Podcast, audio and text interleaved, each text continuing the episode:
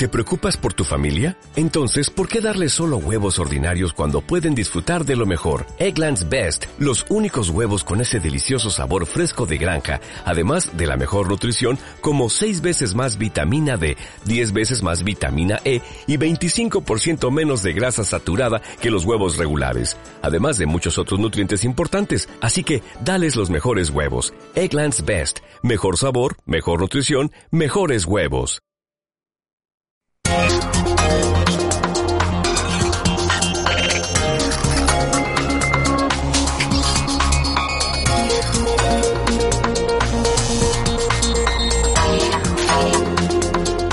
Bienvenidos a Alta, el programa con el que manteneros seguros en el mundo de la informática.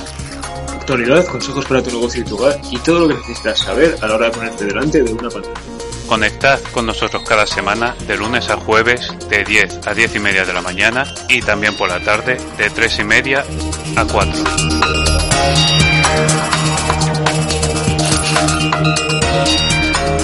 Nueva semana, nuevo lunes y una nueva tanda de noticias aquí en Alta.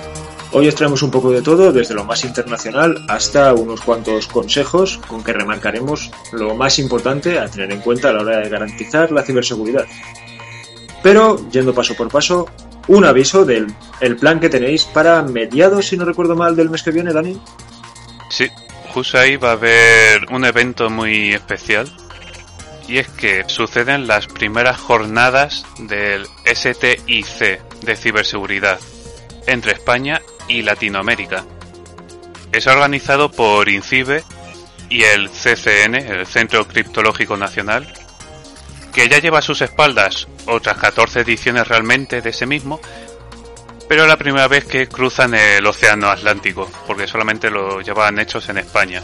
En concreto, se celebrarán en la Universidad EAN de Bogotá, capital de Colombia, durante los días 16 y 17 de marzo. El objetivo del evento será el de impulsar la alianza entre España y los países sudamericanos de habla hispana en materia de ciberseguridad y la cooperación público-privada a nivel internacional. Una muy buena iniciativa y una cita que no podemos perdernos. En cualquier caso, manteniéndonos todavía en tierras americanas antes de venirnos hacia Europa, toca hablar de Canadá, que ha ilegalizado el software de reconocimiento facial de la empresa Clearview asentada en Nueva York, debido a sus prácticas, digamos, dudosas. Esta compañía ha enfrentado numerosas críticas en el pasado debido al modo en que recaban datos biométricos a través de Internet para añadirlos a la base de datos que tienen, en la que se introducen millones de personas que no han dado sus consentimientos con unas prácticas, según las autoridades canadienses, que no serían legítimas incluso si se hubiera dado un consentimiento. Todo esto forma parte de una cuestión más grande, más grande que Clearview, más grande incluso que la misma Canadá, y no es, no es un chiste, va en serio. Y la pregunta es cómo debería regularse el funcionamiento de estos software de reconocimiento facial, o incluso si deberían siquiera permitirse.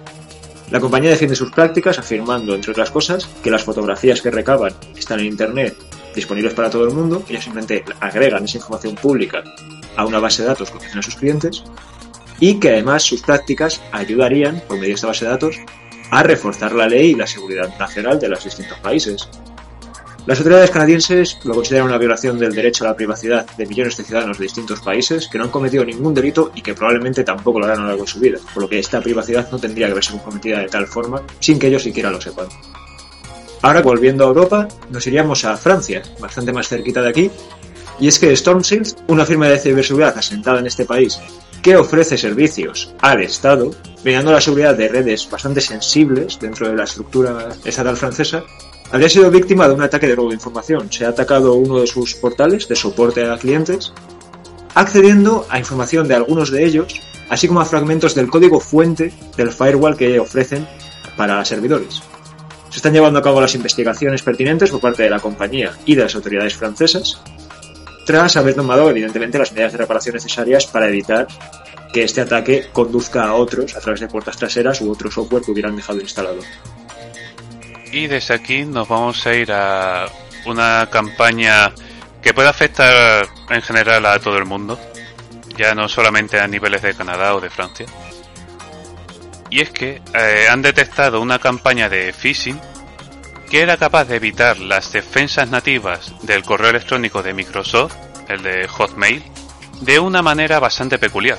usando Firebase, una plataforma de Google destinada a desarrollar aplicaciones web y aplicaciones móviles. El fraude mandó en al menos 20.000 buzones electrónicos que se sepa mensajes con facturas falsas pidiendo información sobre una supuesta transferencia de fondos electrónicos junto a un link de descarga. Al pinchar aquí y tras varias redirecciones de distintas páginas web, la víctima termina en una página con el logo de Microsoft Office y en un servidor realmente que se ha ofrecido por Google Firebase, que se ha creado a través de, esa herramienta.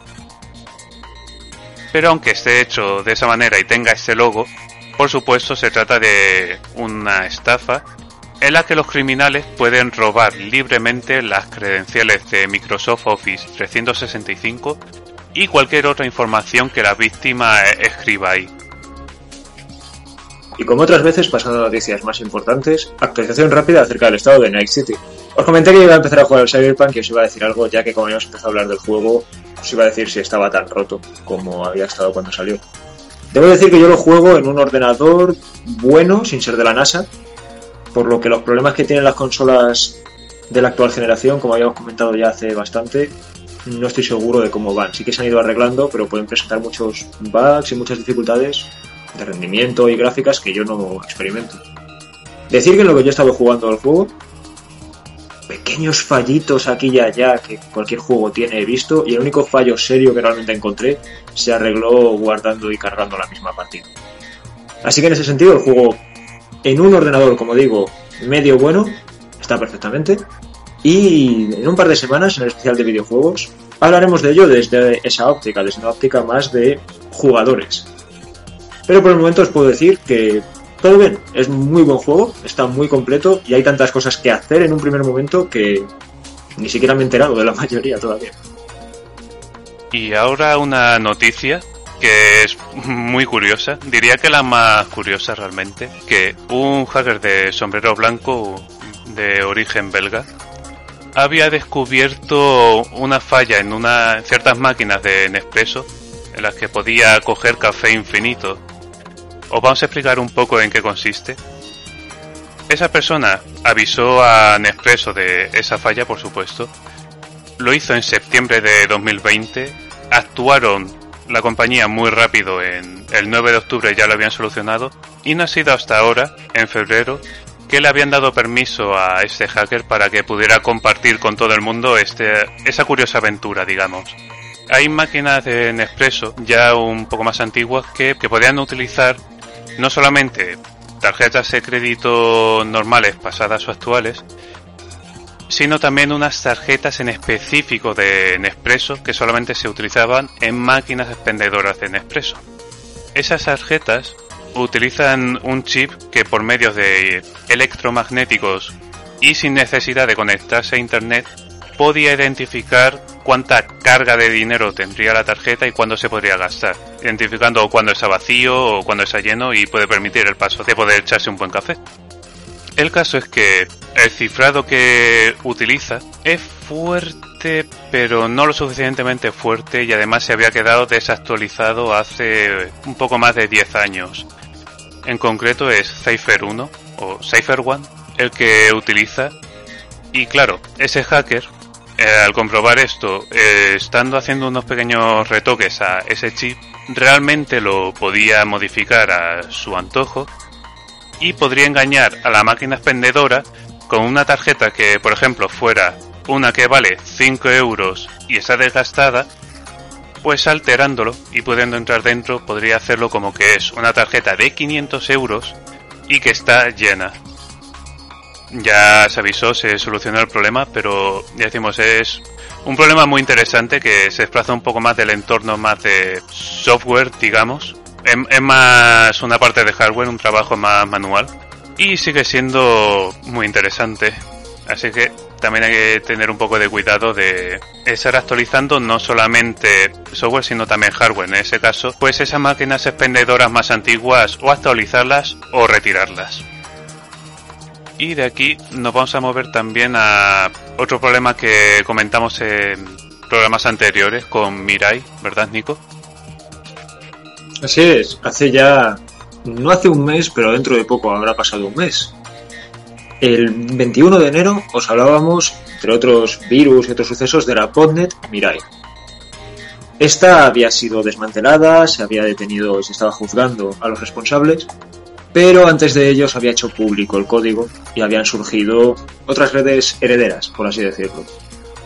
Y precisamente esta es la cuestión. Hay una nueva botnet que reutiliza la estructura que empleaba Mirai para infectar en este caso dispositivos Android, con la misma finalidad, aprovecharlos para ataques de denegación de servicio distribuido. Esta botnet ha recibido el nombre de Matrios por parte de la firma china QU360 NetLab, que son sus descubridores, y para extenderse entre distintos dispositivos, lo que emplea es una herramienta de línea de comandos llamada Android Debug Bridge, que ya ha sido explotada en el pasado ya que hace que sea muy sencillo para el atacante acceder al dispositivo de manera remota. Esta función, que permite eso, el contacto entre unos dispositivos y otros de Android, normalmente viene desactivada de fábrica. Pero hay algunos vendedores que entregan los dispositivos con esta activada. Por lo tanto, es importante revisar si ya se ha activado por parte del vendedor o si nosotros mismos lo hemos activado. Quizá en algún momento hayamos necesitado algún tipo de reparación o algún tipo de servicio, se nos haya activado y lo más recomendable sería mantenerla desactivada salvo cuando sea necesaria. Ya que, como digo, no es la primera vez, no solo Matrios se ha aprovechado de esta vulnerabilidad, sino que ya ha sido explotada en el pasado. Por eso suele venir, como digo, desactivada. Otro problema que se ha descubierto ahora, en concreto los investigadores de ESET, trabajando con varias organizaciones especializadas en mitigar ataques contra otras redes de investigación científica, entre ellas el CERN, ha descubierto Cobalos. Cobalos es un malware que ha atacado a varios sistemas de almacenamiento, a los clústeres de superordenadores entre el tamaño pequeño del virus y su estructura compleja, ha podido pasar inadvertido durante un tiempo mientras accedía a diferentes sistemas operativos como BSD, Solaris, muy importante también en Linux, que es una de de los sistemas operativos abiertos más importantes, y probablemente también podría acceder a AIX y Windows. Pero gracias a la técnica de ingeniería inversa, qué tan buenos resultados da en general, ESET pudo identificarlo, alegando que Cobalos tiene un nivel de sofisticación muy poco común en los malware dirigidos a Linux.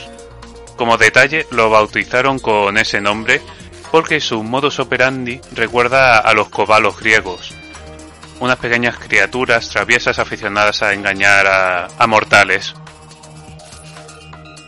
Ese malware funciona como una backdoor, una puerta trasera, consiguiendo acceso remoto al sistema de archivos para poder iniciar múltiples sesiones en el servidor que consiga entrar, robar las credenciales y permite conexiones mediante proxy con otros servidores infectados por el mismo virus.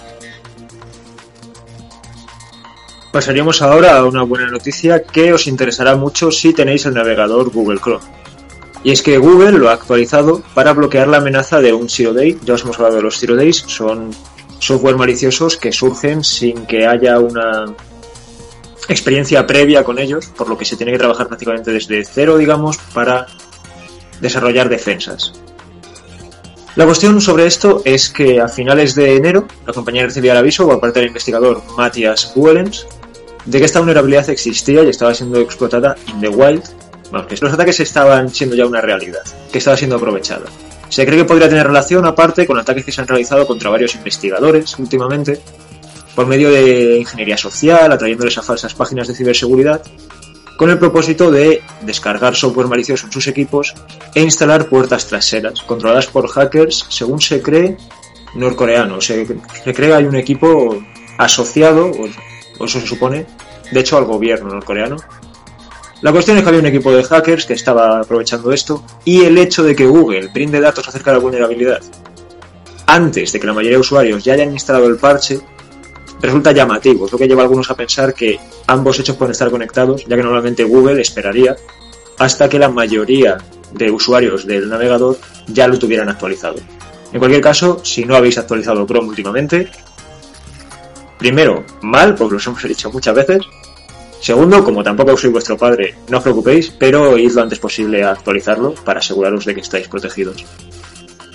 Ahora además, en esta línea de consejos, vamos a tocar un tema que hemos tocado otras veces. Lo tocamos en especial de Navidad, lo tocamos en especial de marketing y os traemos una ampliación de esto, una serie de consejos, ¿verdad Dani?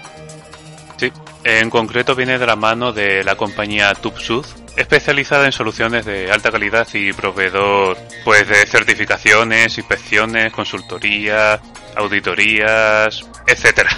Todo relacionado con ciberseguridad y manejo de información. Todo el mundo sabe que las compras online han estado en aumento desde 2020, reforzado entre otras cosas por pandemia y el confinamiento en casas. Y claro, los criminales sabiendo esto han aprovechado la tendencia para elaborar fraudes. Pero más que hablar de fraudes concretos, queremos intentar trasladar un mensaje de, bueno, en concreto, Tupsu, quería trasladar un mensaje un poco de confianza de qué hacer para tener una compra lo más segura posible. Y es que cuando no estamos muy seguros de si lo que compramos eh, será seguro, será auténtico o no, lo normal es que solemos buscar información de seguridad de esos productos.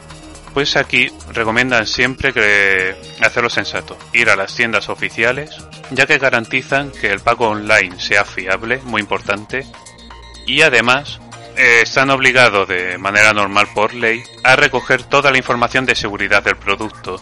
Si compramos así, si bien puede ser un poco más caro que en otras webs de intermediarios, ese precio extra o añadido vendría porque tienen un compromiso, digamos, con el cliente. Sea lo que sea que compremos, debe tener unos estándares de calidad y seguridad mínimos. Además, la compañía asegura que el producto cumple con la legislación y que desde su fabricación ha debido estar supervisado por profesionales.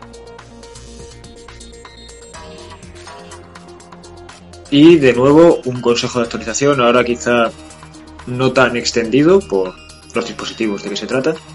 Es el, se trata del nuevo parche que Cisco VPN ha publicado para reparar vulnerabilidades graves en routers de pequeños negocios.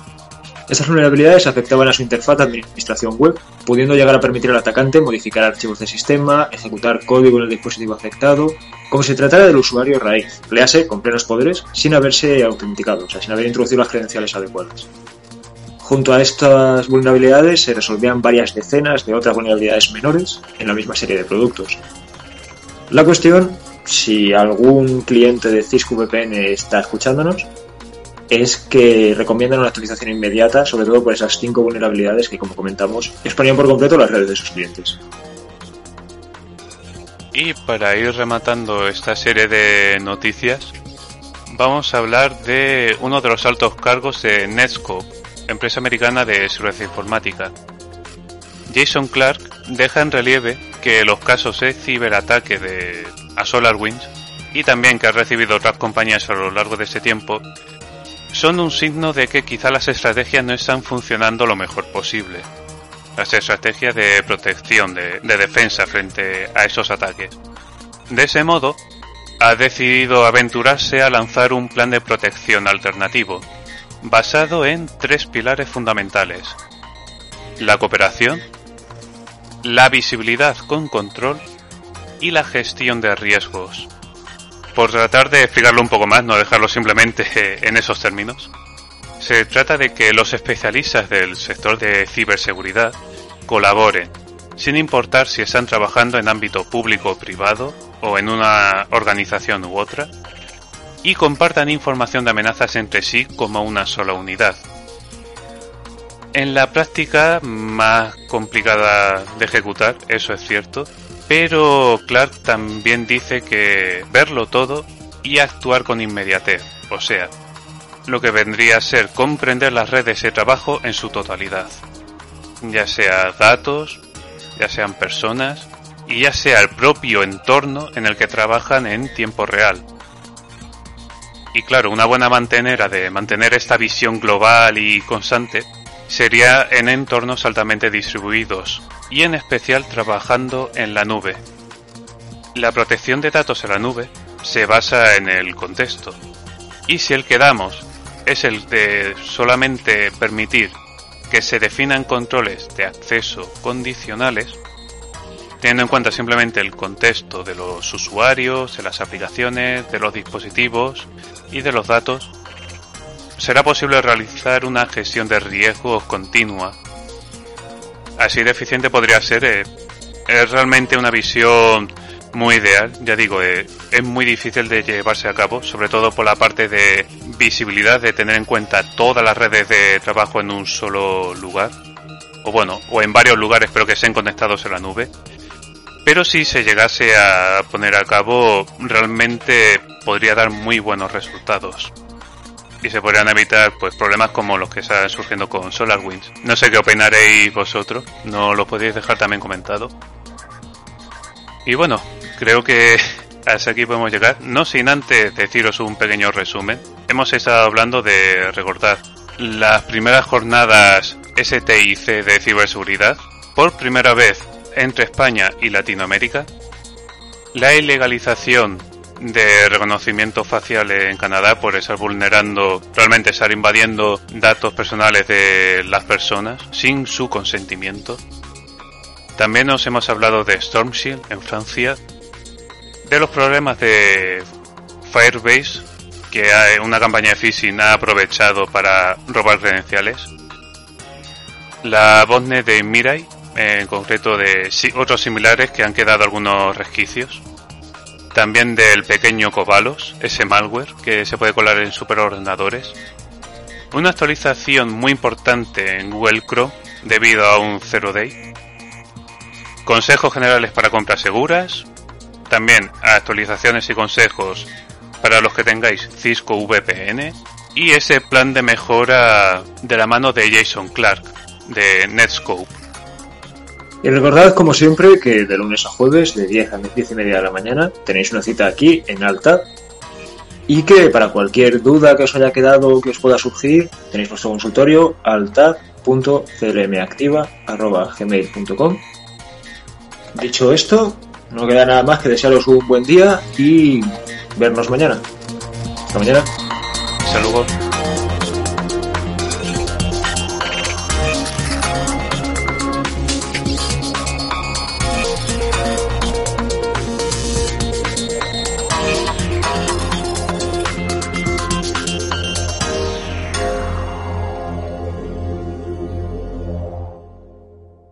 En Sherwin Williams somos tu compa, tu pana, tu socio, pero sobre todo somos tu aliado, con más de 6.000 representantes para atenderte en tu idioma y beneficios para contratistas que encontrarás en aliadopro.com. En Sherwin Williams somos el aliado del PRO.